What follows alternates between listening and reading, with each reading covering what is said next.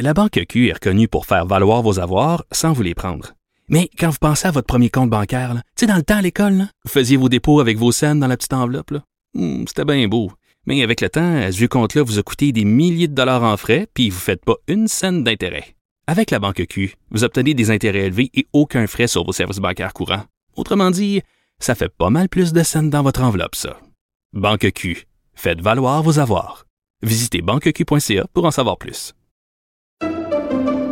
Pendant que votre attention est centrée sur vos urgences du matin, vos réunions d'affaires du midi, votre retour à la maison ou votre emploi du soir, celle de Desjardins Entreprises est centrée sur plus de 400 000 entreprises à toute heure du jour. Grâce à notre connaissance des secteurs d'activité et à notre accompagnement spécialisé, nous aidons les entrepreneurs à relever chaque défi pour qu'ils puissent rester centrés sur ce qui compte, le développement de leur entreprise.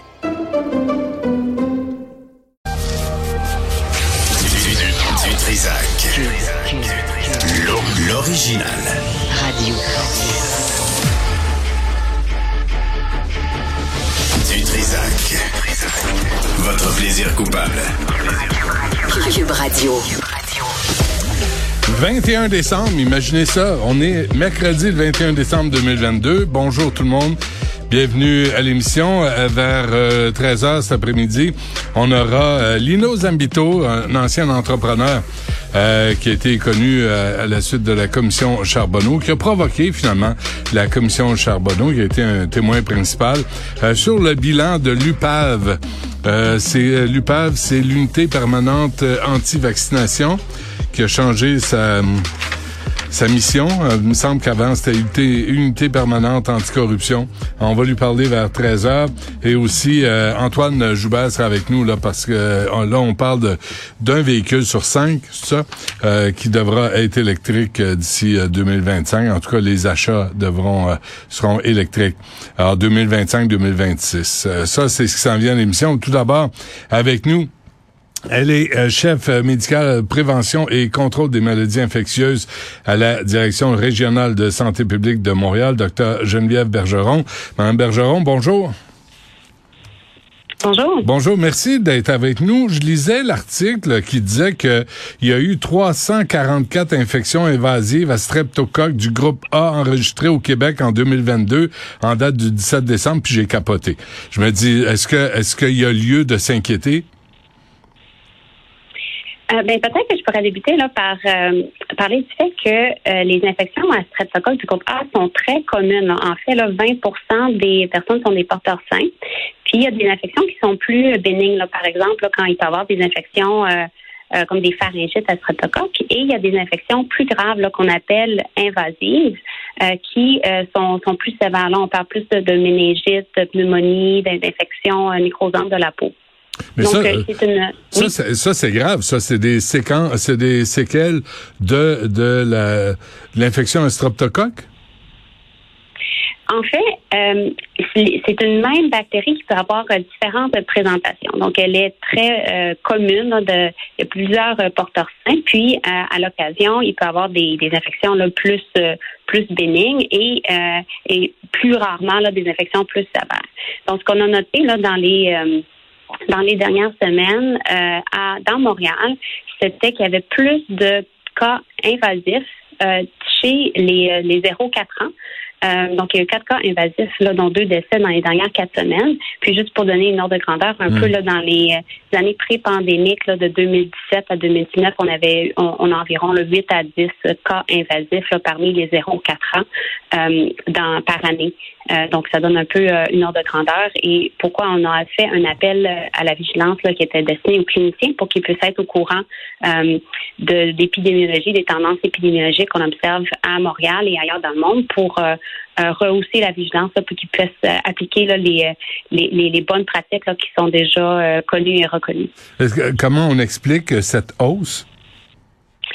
Euh, Il n'y a pas exactement là, de, réponse définie. Il y a quelques hypothèses dans le sens que euh, avec euh, la reprise des contacts qui a eu lieu, avec la, la fin d'une d'une période pandémique, il y a eu des, des cohortes d'enfants qui ont été moins exposés à, différents virus, dont le streptocoque, euh, euh, du virus et bactéries, dont le streptocoque du, groupe A. Donc, ça, ça condense un peu, là, on, on, peut voir un effet de rattrapage pandémique.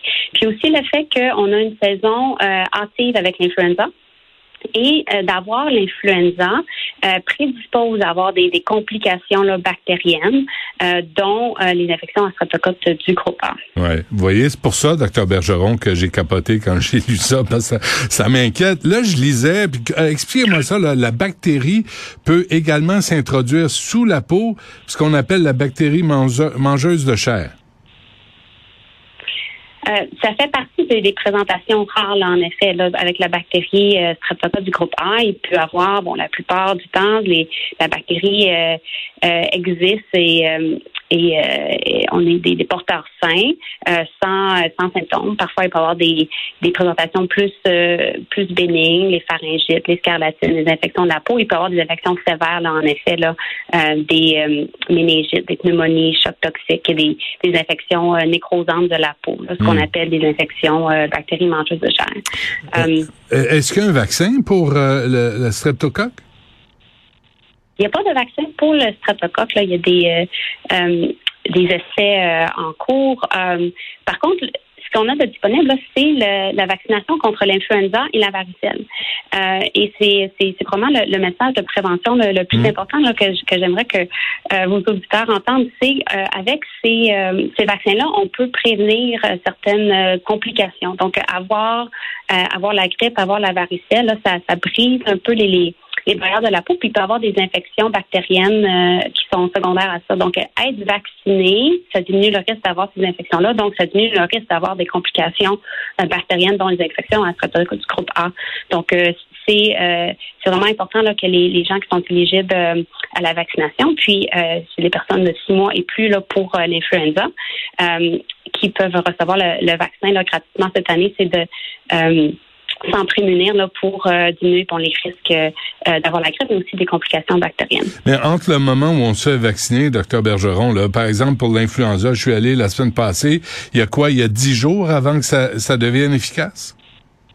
Il y a toujours une, période où le, système immunitaire euh, répond, mais c'est pour ceux qui sont pas allés, là, donc y aller le, plus rapidement possible pour être prêt pour la période, période des fêtes. On sait qu'il y a beaucoup de contacts entre les gens. Hmm. Là, euh, le docteur Boileau de la santé publique euh, Québec parlait de, du temps des fêtes, là, puis de vraiment s'il y a moindrement des symptômes, euh, de rester chez soi. Pensez-vous que ce, ce message-là va être encore entendu par les Québécois? Mais je crois que les, les messages de prévention pour le, le, contrôle de la transmission des maladies là, sont toujours sont toujours applicables. Euh, donc pour euh, pour la population euh, en général, c'est vraiment difficile de distinguer une maladie versus une autre. Donc les messages de prévention sont sont toujours les mêmes là, de hmm. d'avoir sa vaccination à jour, de se laver les mains, de de, de, couvrir la toux. Et si si on est malade, on évite de, de le de le donner à d'autres personnes, euh, de, de, porter un masque dans les endroits achalandés, d'éviter le contact avec les personnes vulnérables. Donc, toutes ces bonnes mesures-là qui s'appliquent à la COVID s'appliquent à, tous les, virus et à, d'autres bactéries également. Donc, euh, euh ces, bonnes ces bonnes euh, manières de faire là sont sont euh, sont aussi là euh, valables pour pour d'autres maladies. Puis c'est de, de, surveiller les symptômes et c'est pas nécessairement facile pour pour les parents savoir quand consulter là. Donc si les gens ont des, des inquiétudes, il y a toujours le 811 pour appeler là pour guider euh, la suite là, quand, quand consulter, puis de, mm. de consulter quand, quand il y a des symptômes là, sévères, évidemment, euh, là, qui pourraient indiquer là, des choses comme des pneumonies, des méningites, euh, fièvre, diminution de l'état général et tout. Donc, c'est important de consulter là, quand il y a des symptômes sévères également. Quand on travaille en santé publique comme vous, docteur Bergeron, est-ce que vous vous posez la question comment se fait-il que le masque, après euh, deux ans et demi de pandémie, de COVID, là, on parle d'influenza, on parle, vous parlez de streptocoque, on parle du virus respiratoire syncytial. Comment se fait que le masque est pas encore tu sais, euh, banalisé dans notre société, dans, dans, nos, dans nos pratiques courantes? Ah, c'est une bonne question. Euh, le port du masque est un changement de, comportement en soi. Euh, donc, c'est toujours quand on demande aux, personnes de changer le changer des habitudes, il y a toujours toujours des, défis. donc, je pense que ça fait partie des, des, choses à rappeler. puis il y a aussi des différents là, impacts que, ça, que le masque peut avoir. Donc, je pense que c'est une euh, une question qu'on va continuer. Pour l'instant, les, les, consignes qui nous euh, proviennent du niveau provincial, c'est de porter le, masque dans les hmm. endroits achalandés. Ouais, on n'est pas sorti de la pandémie, là. Euh, ben, la, pandémie continue.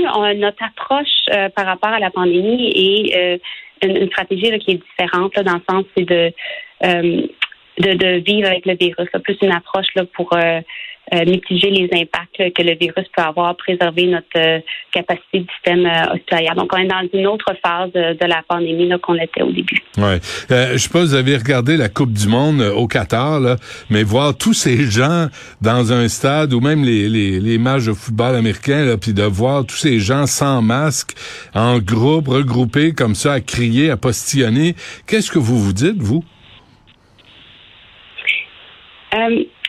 Les, euh, c'est sûr qu'on on va devoir apprendre à vivre avec le, virus là, dans, dans, les prochains mois. Donc, euh, je pense que c'est une, nouvelle normale. Il y a beaucoup d'incertitudes avec euh, avec ce qu'on qu'on connaît. On, je pense qu'il y a aussi une chose qui est, qui, qui, est plus stable dans, le temps là, c'est qu'on on a souvent des surprises avec avec la COVID. Donc, je pense que c'est important de rester rester prudent puis de suivre l'évolution de la situation internationale et voir comment ça hmm. nous impacte euh, nous, dans, nos actions, là, puis comment qu'on prend action là, pour euh, prévenir la transmission de, de, de maladies autant qu'on peut. Deux dernières affaires euh, avant qu'on se quitte. je lisais sur le coronavirus du syndrome respiratoire du Moyen-Orient, le MERS. est-ce que est-ce que ça, parce qu'on en parlait aussi dans le contexte de la Coupe du Monde au Qatar, est-ce que ça, ça vous inquiète ou c'est quelque chose qui ne nous appartient pas?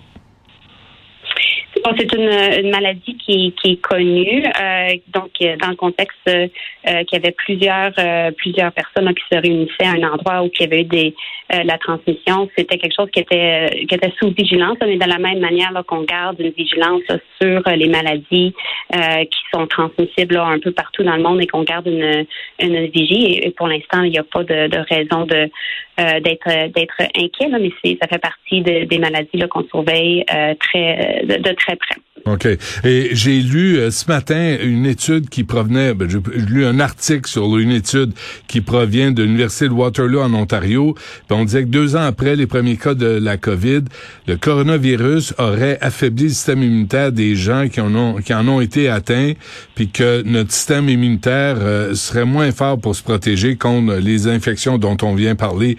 Est-ce que est-ce que c'est une, une, étude que vous avez lue? Est-ce que c'est vrai? Est-ce que faut, faut, faut avoir des doutes. Comment on réagit euh, face à ça? J'ai, j'ai pas vu l'étude spécifiquement là, pour pouvoir la commenter. Euh, j'ai pas entendu là, d'éléments là, qui vont dans ce sens. C'est sûr qu'il y a des, des changements avec euh, avec ce qu'on a vécu là, collectivement avec la période pandémique où on a été d'une période de temps euh, avoir être moins exposé au virus et quelles sont les implications là, pour la suite? Là, je pense qu'il y a beaucoup beaucoup d'inconnus.